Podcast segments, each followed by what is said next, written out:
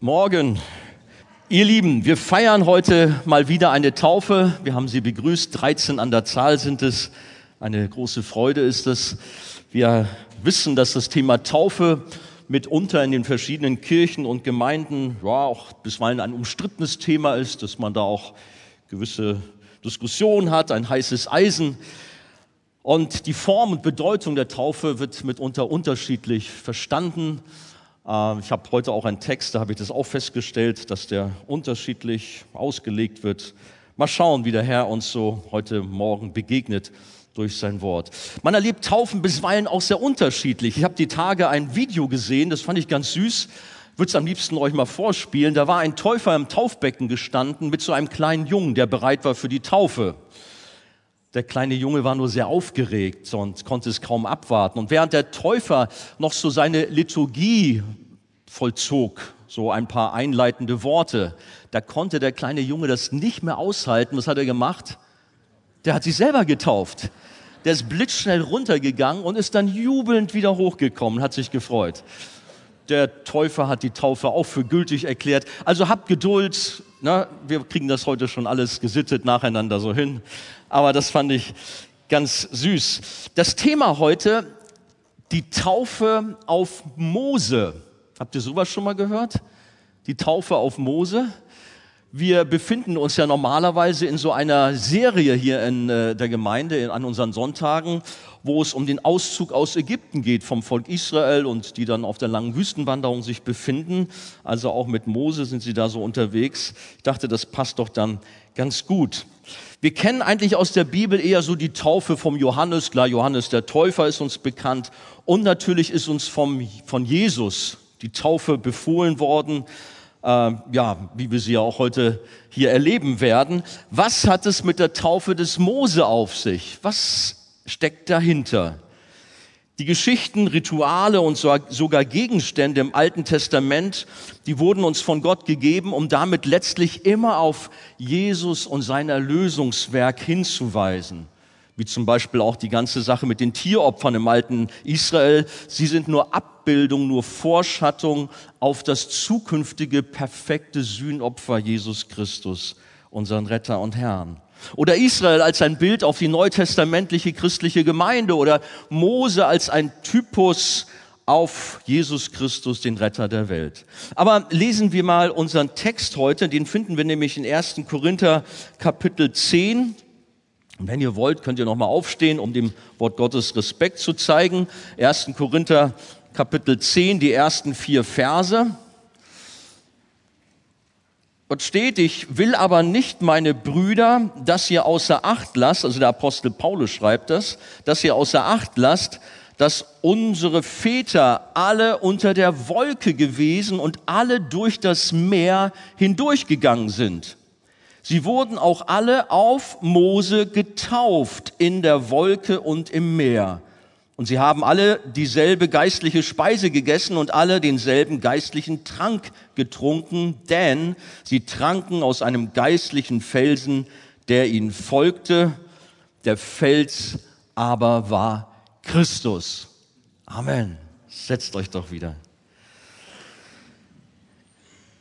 In unserem Abschnitt stellt also nun der Apostel Paulus der Gemeinde in Korinth das alttestamentliche Israel warnend als einen Spiegel vor Augen, um sie wieder auf den richtigen Kurs zu bringen. Könnt ihr nachher heute Nachmittag mal in Ruhe so den gesamten Abschnitt, Kapitel 10 lesen. Da sind manche Warnungen auch drin. Und zu Beginn erinnert er an den Auszug Israels aus der Sklaverei in Ägypten in die Freiheit und gebraucht es als eine fantastische Illustration, wie ich finde, für das christliche Leben, die Wiedergeburt, das Wunder der inneren Neuschöpfung durch die Gnade Gottes und dann eben den Hinweis auf die Taufe als Bekenntnis des persönlichen Glaubens, als Zeichen der Rettung aus der Sklaverei, der Sünde letztlich. Wir haben also hier in diesem Abschnitt eine ganze Menge Bilder, Metaphern, die uns tiefe geistliche Inhalte sehr eindrucksvoll vor Augen führen.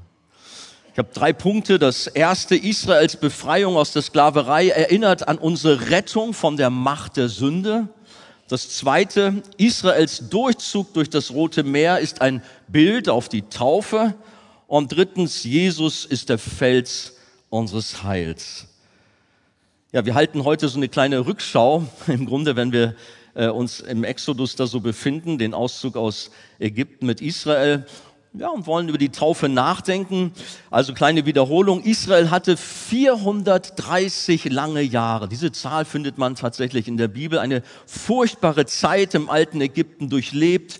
Die Pharaonen haben das Volk geknechtet, während sie die Prachtbauten ähm, aufbauen mussten. Da waren die Sklaventreiber, die Aufseher, die haben sie ausgebeutet, ein, mit brutaler Gewalt äh, ja, geherrscht.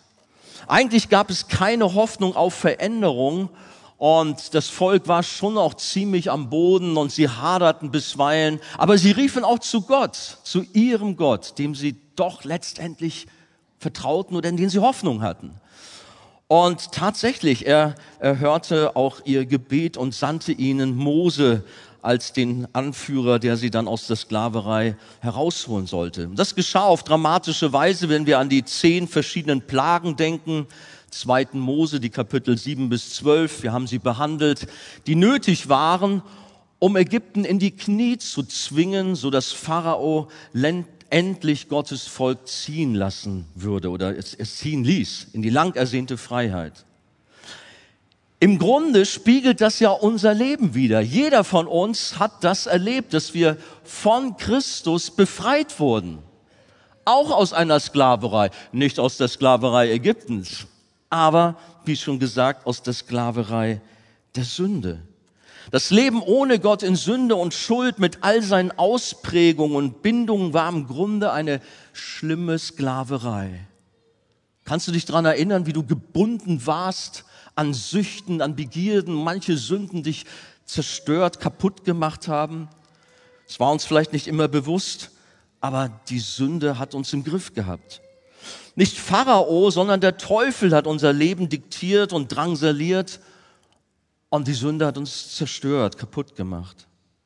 Schon von Natur aus folgt der Mensch nicht seinem Schöpfer. In Römer 1, Vers 8 und folgende lesen wir davon, sondern er macht sein eigenes Ding. Er folgt sündigen Gewohnheiten. Er folgt dem Teufel. Und alle Menschen sind davon betroffen. Alle ohne Ausnahme haben gesündigt. Römer 3 erklärt uns das. Wir können gar nicht anders es liegt am Sündenfall, es ist in unseren Genen drin verankert. Dieses Böse, dieses, diese Sünde. Wir sind also in unserem Handeln nicht so frei, wie wir denken, denn nicht von ungefähr sagt Jesus, wahrlich, wahrlich, ich sage euch, jeder, der die Sünde tut, ist ein Knecht, ein Sklave der Sünde. Johannes 8, 34. Und im Römerbrief führt Paulus das näher aus, welche Macht die Sünde über unser Leben hatte und stellt heraus, dass wir der Sünde gehorchen mussten. Wir konnten gar nicht anders. Römer 6, Vers 16 folgende redet davon. Wir waren Sklaven. Und auch an die Christen in Ephesus schreibt Paulus von diesem elenden Zustand, in dem wir alle waren, bevor wir Jesus kennengelernt haben, bevor er uns gerettet hat. Hört mal, auch euch, Epheser 2 ab Vers 1, auch euch, die ihr tot wart durch Übertretungen und Sünden, in denen ihr einst gelebt habt nach dem Lauf dieser Welt, gemäß dem Fürsten, das ist der Satan, der in der Luft herrscht, dem Geist, der jetzt in den Söhnen des Ungehorsams wirkt, unter ihnen führten auch wir alle einst unser Leben in den Begierden unseres Fleisches, indem wir den Willen des Fleisches und der Gedanken taten und wir waren von Natur aus Kinder des Zorns wie auch die anderen. Also von Natur aus waren wir Feinde Gottes. Wir hatten keinen Glauben an Gott, wollten von Gott nichts wissen, von der Bibel nichts wissen. Letztendlich haben wir damit aber von Natur aus ein riesengroßes Problem, nämlich vor dem lebendigen Gott. Wir sind Feinde von ihm, wie ich gerade sagte, und wir sind von Gott dadurch getrennt. Der Lohn der Sünde, erklärt uns die Bibel in Römer 6, 23, ist der Tod. Ihr kennt diese Stelle. Der ewige Tod, die ewige Trennung, und das nennt man auch Hölle. Oder jugendlich salopp gesagt, Game over. Vorbei. Keine Chance mehr. Das ist eigentlich der Zustand des Menschen. Ja, eigentlich denkt der Mensch, naja, so schlimm ist das doch alle nicht, alles nicht. Und man bastelt sich so seinen eigenen Glauben zusammen, man hat so sein eigenes Gottesbild. Ja, letztlich werden wir doch alle irgendwie vielleicht noch in den Himmel kommen und im Großen und Ganzen sind wir doch ganz anständig und nett. Denken viele. Man spricht vom guten Kern doch im Menschen, aber Jesus hat eine ganz andere Diagnose. Er sagt, der Kern des Menschen ist eben nicht gut, sondern er ist sehr, sehr böse und verdorben. Im Matthäus 15, 19 finden wir das. Auch übrigens im 1. Mose 8, 21. Der Reformator Johannes Calvin nannte in Anlehnung an diese Aussage von Jesus, also dass im Herzen nichts Gutes ist, das menschliche Herz eine Götzenfabrik. Stellt euch mal vor, produziert ständig etwas Böses und dann soll der Mensch gut sein? Nein, das ist er nicht von Natur aus. Klar, der Mensch versucht aus eigener Kraft besser zu werden, aber so wie ein Regenwurm nicht aus sich selbst ein Adler werden kann, so können wir nicht aus eigener Anstrengung in einen guten Menschen verwandelt werden, der Gott wohlgefällig lebt. Es braucht ein gigantisches Wunder. Und ihr Lieben, ihr habt dieses gigantische Wunder erlebt. Gott hat euch neu gemacht. Er hat euch neue Herzen geschenkt. Ihr seid Kinder Gottes geworden durch die Gnade Gottes. Es braucht einen Eingriff von außen. So wie Gott mit Mose, dem versklavten Volk Israel in Ägypten, der damaligen Supermacht, diese, dieses ägyptische Reich, und Mose kam dem Volk zu Hilfe. Aber wir haben einen viel größeren Retter als Mose. Das ist unser Herr Jesus. Er ist der größere Mose, wenn man so will. Der Vater sandte seinen Sohn aus Liebe zu uns, weil er uns eben nicht alleine gelassen hat in dem Chaos, in den Verstrickungen der Sünde, die, die uns festgekettet haben. Der Retter kam und wir kennen diese weltberühmte Stelle, Johannes 3,16, denn so sehr hat Gott die Welt geliebt, dass er seinen einzigen Sohn gab, damit jeder, der an ihn glaubt, eben nicht verloren geht, sondern ewiges Leben hat. Nur Jesus war in der Lage, für uns Sünder stellvertretend unsere Schuld, unser Versagen auf sich zu nehmen und auch die gerechte Strafe am Kreuz zu tragen, damit wir eben frei werden von der Sklaverei der Sünde. Und wir sind es geworden durch den Glauben an Jesus.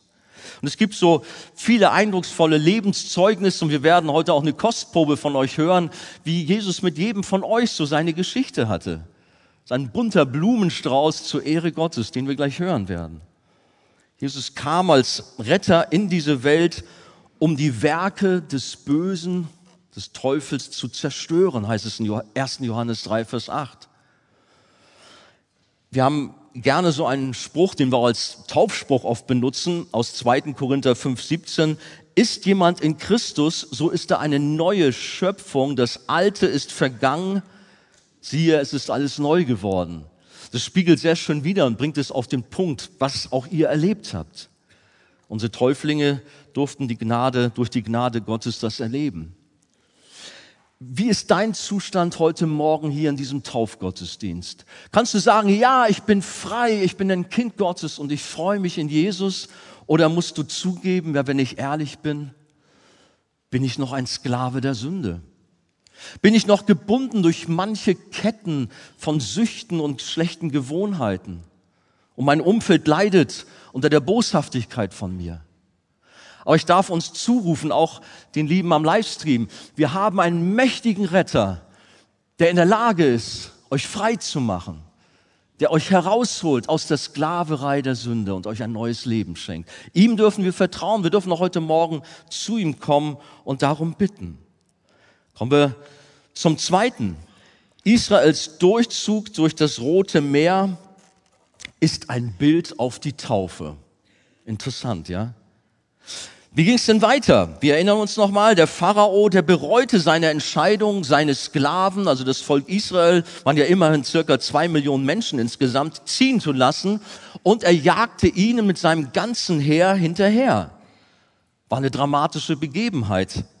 Wenn wir an das blanke Entsetzen und die große Panik bei Israel, bei den Männern, bei den Frauen, bei den Kindern denken, die waren da und hörten plötzlich ein Donnern in der Ferne, sahen eine große Staubwolke und wussten, was da auf sie zukommt. Pharao mit seinen Streitwagen, mit seinem Herr war unterwegs. Aber jetzt wohin? Links und rechts Sümpfe oder Berge und vor ihnen das große Meer. Keine Chance auf ein Entrinnen. Aber Gott ließ sein Volk nicht im Stich, die in ihrer Not schon wieder haderten und verzweifelt waren. Was lesen wir? Hört mal. Mose aber sprach zum Volk, fürchtet euch nicht. Steht fest und seht die Rettung des Herrn, die er euch heute bereiten wird. Denn diese Ägypter, die ihr heute seht, die werdet ihr nicht wiedersehen in Ewigkeit. Der Herr wird für euch kämpfen und ihr sollt still sein. 2. Mose Kapitel 14, die Verse 13 bis 14 sind das. Sollte übrigens auch unser Motto sein, still zu sein, zur Ruhe zu kommen und Gott zu vertrauen, denn er streitet für uns, auch in unseren Schwierigkeiten und Herausforderungen. Und wie war es? Mose streckte auf Geheiß Gottes einfach seinen Stab über das Meer, über diese Barriere vor ihnen und das Meer teilte sich. Ja, wir kennen die Geschichte, sogar aus der Kinderstunde. Aber gewaltig ist es doch, wenn wir drüber immer wieder nachdenken. Einfach so vor den Augen des Volkes ging das Meer auseinander, nicht wie Ebbe und Flut so richtig, sondern wir lesen in der Schrift, dass links und rechts zwei Mauern waren. Können wir uns das vorstellen? Richtig große Mauern. Ich stelle mir das eher vor wie hier bei Hagenbeck, bei so einem Aquarium. Du gehst da durch und siehst dann die Fische. Guck mal, Mama, schau mal, da der weiße Hai und hier Ne, wie sie so da durchgegangen sind. Na, ich glaube, wir brauchen da jetzt nicht zu viel Fantasie entwickeln. Die waren froh, als sie da durchgekommen sind. Aber links und rechts wurde das Meer von Gott aufgestaut und Israel konnte trockenen Fußes durch. Und Pharao, der rieb sich schon die Hände, als er sah, wow, das ist eine gute Gelegenheit, so ein schöner Korridor, da kann ich mit meinen Truppen durch und hol dieses Volk ein und schlachte sie ab. Aber was geschah? Gott ließ das Wasser zurückkehren und die Wassermassen strömten über dieses Heer hinweg und sie ertranken die Ägypter. Eine altbekannte Geschichte, 2. Mose 13, 17, äh Vers 17 bis Kapitel 14, Vers 31. Israel wurde damals vor dem Untergang durch die Gnade Gottes gerettet. Wird übrigens durch archäologische Funde bestätigt. Im Jahr 2002 fanden Wissenschaftler Reste von dieser ägyptischen Armee am Grund des Roten Meeres. Natürlich gibt es Kritiker, die das anzweifeln. Und ich bringe es nochmal. Ich weiß, ihr alle kennt schon diesen kleinen Joke, aber ich bringe ihn nochmal. Es gibt ja auch welche, die kennen ihn nicht. Denn da war jener, der hat vor den Gläubigen gespottet. Kein Wunder, dass Israel durch das Rote Meer laufen konnte. Das Wasser war an der Stelle ja nur mal gerade 30 Zentimeter tief. Da kann man doch locker durchlaufen. Und was hat der Glaubensbruder gemacht? Er jubelte darauf und erklärte, ja, dann ist das Wunder doch noch viel größer, dass die mächtigste Armee der Welt mit ihren ganzen Streitwagen in diesem flachen Wasser ertrunken ist. Welch ein Wunder. Ja, es war ein großes Wunder.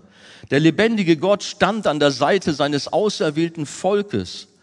Und wir haben auch gelesen, eine Wolke war da. Sie war ein Zeichen, der Gegenwart Gottes. Gott selbst hatte Israel aus der Sklaverei Ägyptens herausgeführt. Paulus sagt in unserem Text, ich will aber nicht, meine Brüder, dass ihr außer Acht lasst, dass unsere Väter alle unter der Wolke gewesen sind. Wir wissen, tagsüber war es eine Wolke und nachts eine Feuersäule, die Israel vor den Feinden abschirmte und beschützte. Sicher auch das ein fantastisches Bild, ja, auf Gott, auf den Heiligen Geist, Einige Ausleger spekulieren übrigens, dass Israel, wir haben ja das Thema Taufe hier, sie wurden auf, den, äh, auf Mose getauft. Und da habe ich gefunden, ja, es könnte ja sein, spekulieren so manche, dass durch die Wolke so ein Wolkenbruch auf Israel runtergeprasselt ist, dass sie darin getauft wurden. Ich lasse das mal dahingestellt sein, aber man hat sich so seine Gedanken gemacht, wie denn das mit der Taufe des Mose da so letztendlich war. Klar, der Apostel Paulus schreibt dann davon dass der Durchzug durch das Meer doch an die christliche Taufe erinnert. Vers 2 nochmal in unserem Text, schaut nochmal rein. Und alle, die durch das Meer hindurchgegangen sind, sie wurden auch alle auf Mose getauft, in der Wolke und im Meer. Sie wurden alle getauft, obwohl doch kein Täufer da war. Also Mose hat sie nicht getauft, lesen wir nicht. Und auch nicht Aaron und wie sie alle hießen. Und Taufbecken war doch in dem Sinne eigentlich auch nicht da. Aber der Apostel versteht den Durchzug durch, das Meer sinnbildlich als Taufe, als ein Zeichen der Rettung aus dem alten Leben der Sünde, nämlich hin in ein neues Leben der Rettung, der Nachfolge ihres lebendigen Gottes. Genau das, was wir auch erlebt haben, gerettet aus der Sklaverei der Sünde, herausgeführt, wir zeigen das durch die Taufe nachher und leben mit Gott in einem neuen Leben, folgen Jesus nach. Das Volk damals war eng mit Mose, ihrem Anführer, verbunden, der ihnen voranging. So deswegen dieser Ausdruck, sie wurden auf Mose getauft. Sie folgten ihm und waren so mit ihm unterwegs. Aber der größere Anführer, wie ich schon sagte, ist Jesus, mit dem wir als Kinder Gottes doch auch oder noch viel enger verbunden sein dürfen durch den Glauben. Und er hat uns befreit und aus der Verlorenheit herausgerettet. Also so erleben wir heute eine Taufe auf Jesus auf den Namen Jesus oder ihr werdet nachher die Taufformel hören, auf dem Namen des Vaters, des Sohnes und des Heiligen Geistes. Der Apostel Paulus schreibt darüber ausführlich, also über das Thema Taufe, an die Gemeinde in Rom. In Römer 6 ab Vers 3 lesen wir, oder wisst ihr nicht, dass wir alle, die wir in Christus Jesus hineingetauft sind, in seinen Tod getauft sind? Wir sind also mit ihm begraben worden durch die Taufe in den Tod, damit gleich wie Christus durch die Herrlichkeit des Vaters aus den Toten auferweckt worden ist, so auch wir in einem neuen Leben wandeln. Gewaltig. Unser altes, vergangenes Leben der Sünde wurde mit Jesus gekreuzigt und begraben. Wir haben heute also auch ein Begräbnis. Eure Beerdigung eures alten Lebens dürfen wir darstellen, dürfen wir miterleben. Aber durch das Auftauchen, ich lasse sie ja nicht im Taufbecken da unten drin, sondern wir holen sie natürlich sofort wieder raus. Aber dadurch verkörpern wir, wie der Apostel Paulus auch deutlich macht, auch die Auferstehung, die Nachfolge in einem neuen Leben. Durch die Gnade Gottes stehen wir durch die Wiedergeburt in einem neuen Leben mit Gott und wir folgen Jesus nach. Das Rote Meer damals bei Mose war quasi ein riesiges Taufbecken und das ganze Volk marschierte hindurch in die Freiheit, heraus aus der Sklaverei Ägyptens. Klar, unser Taufbecken heute ist nur eine kleine Miniaturausgabe, aber unsere Täuflinge dürfen ebenso darin zum Ausdruck bringen, dass sie von Gott eine mächtige Rettung erfahren haben, dass sie aus, der, aus dem Leben der Sünde herausgerettet worden sind und der böse Feind Satan und die Sünde ist durch Jesus am Kreuz besiegt worden, so wie Pharao und sein ganzes Heer im Meer versenkt wurden. Manche Ausleger sehen auch in dem Roten Meer einen Hinweis auf das vergossene Blut unseres Herrn und Heilandes. Ja, er hat es getan am Kreuz, damit wir frei werden von der Sünde dass die Sünde abgewaschen wurde. Auch das ist übrigens in der Taufe symbolisiert. In Apostelgeschichte 22, Vers 16 finden wir das. Israel vertraute Gott und ging durch das Meer in die Freiheit, so wie wir durch den Glauben an Jesus gerettet werden. Ganz wichtig für die Taufe. Erst kommt der persönliche Glaube eines Menschen an Jesus, an den Retter haben manche Geschichten, zum Beispiel in der Bibel, in Apostelgeschichte 8 von dem Finanzminister aus Äthiopien, erster Glaube, dann die Taufe als Zeichen der Neuschöpfung, der Rettung. Insofern sprechen wir auch von einer Glaubenstaufe und folgen damit der Anordnung von Jesus ganz persönlich. Sein Auftrag an uns lautet, in Matthäus 28, Vers 19 finden wir das, so geht nun hin und macht zu Jüngern alle Völker und tauft sie auf den Namen des Vaters, des Sohnes und des Heiligen Geistes. Genau das werden wir heute Morgen tun. Hast du Jesus persönlich erfahren? Ist er dein Retter geworden? Bist du schon getauft? Oder schiebst du das auf die lange Bank und sagst, ach, mir ist noch nicht so danach und irgendwie jetzt mich so und weiß hier so anzuziehen, mich hier vorne so hinzustellen, ah, das ist mir ein bisschen peinlich.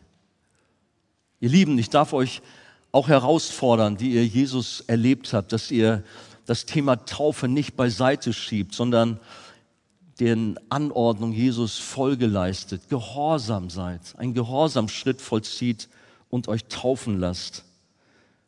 Als ein öffentlich, ein öffentliches Bekenntnis vor der sichtbaren und unsichtbaren Welt, dass der Herr euch gerettet hat, herausgeholt hat aus der Sklaverei der Sünde und ihr Jesus nachfolgen dürft. Kommen wir zum letzten. Jesus ist der Fels unseres Heils. Wir haben vorhin schon so ein schönes Lied gesungen von diesem Felsen. Unser Text geht's ja noch weiter. Und mit der Taufe, muss man sagen, geht das richtige Leben als Christ ja erst los, indem man sich zum Beispiel einer örtlichen Gemeinde anschließt, sich verbindlich einbringt in eine Gemeinschaft der Gläubigen. In unserem Abschnitt heißt es weiter, und sie haben alle dieselbe geistliche Speise gegessen und alle denselben geistlichen Trank getrunken, denn sie tranken aus einem geistlichen Felsen. Wieder ein großartiges Bild aus vergangenen Tagen, was uns da vor Augen gestellt wird. Israel war damals in der Wüste am Verdursten, eine ganz, ganz schlimme Situation und sie waren verzweifelt. Aber Gott half ihnen und gab ihnen eine ganz besondere Wasserquelle, sodass sie ihren Durst stillen konnten. 2. Mose Kapitel 17 lesen wir davon. Aber was war das für ein ominöser Felsbrocken, für ein Fels? Was war mit diesem Felsen los, der sich dort in der Wüste bei ihnen fand? Klar, die Antwort kurz und knapp, wir haben es gelesen.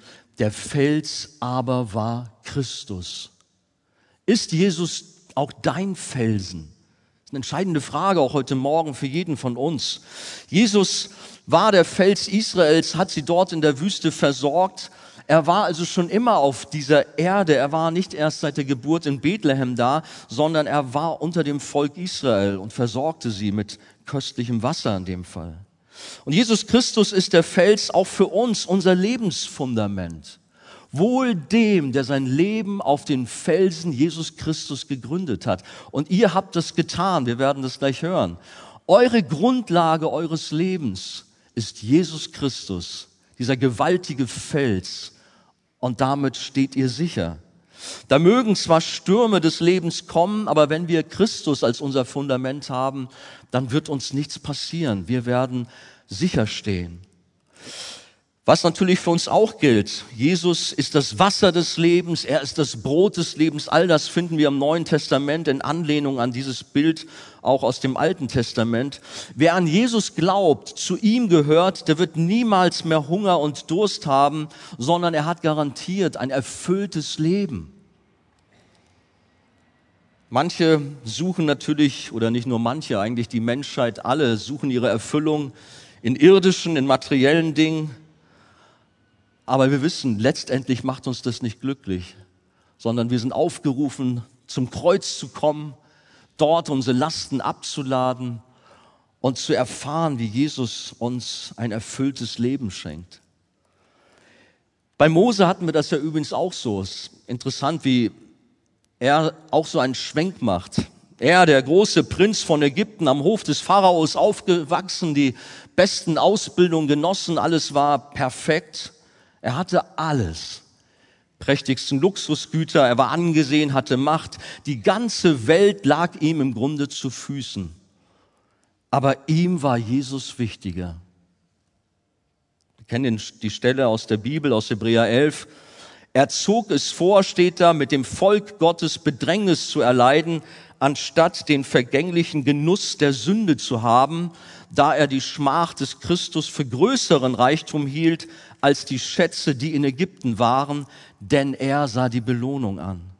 Durch Glauben verließ er Ägypten, ohne die Wut des Königs zu fürchten, denn er hielt sich an den Unsichtbaren. Wer ist das? Jesus, der Fels. Denn er hielt sich an den Unsichtbaren, als sähe er ihn. Durch Glauben hat er das Passa durchgeführt und das Besprengen mit Blut, damit der Verderber ihre Erstgeborene nicht antastet. Und jetzt, durch Glauben gingen sie durch das Rote Meer wie durch das Trockene, während die Ägypter ertranken, als sie das versuchten. Bist du ein echter Christ?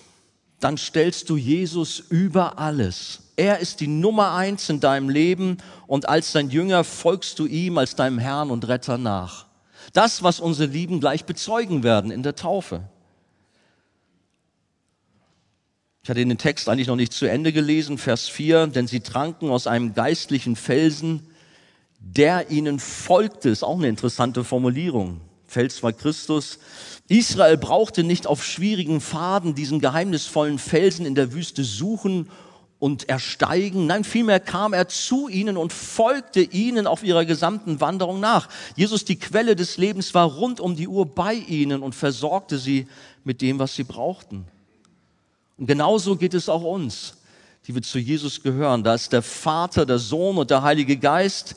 Sie haben in uns Wohnung gemacht, sie sind bei uns und dieser dreieinige Gott, er ist bei uns, wacht über unserem Leben. Er führt und leitet uns, so wie damals die Feuersäule, die Wolkensäule beim alten Israel dabei waren.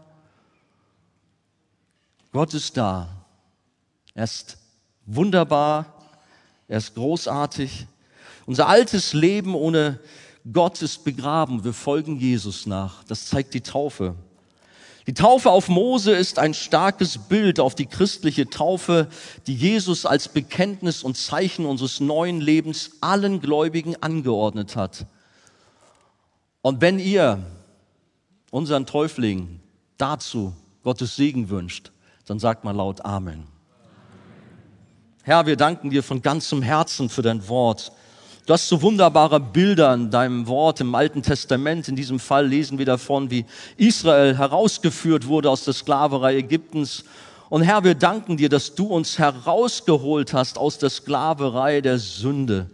Herr, dass wir ein neues Leben bekommen haben, dass wir Nachfolger von dir sein dürfen. Herr Jesus, ich bitte dich für all die Menschen hier, die dich noch nicht kennengelernt haben, dass du ihnen begegnest. Herr, dass du sie auch herausholst aus mancher Sklaverei und Verstrickung der Sünde. Herr, dass sie dich erfahren. Jesus, und wir bitten jetzt auch für unsere Täuflinge, dass du ihnen einen großen Segen in der Taufe schenkst. Amen.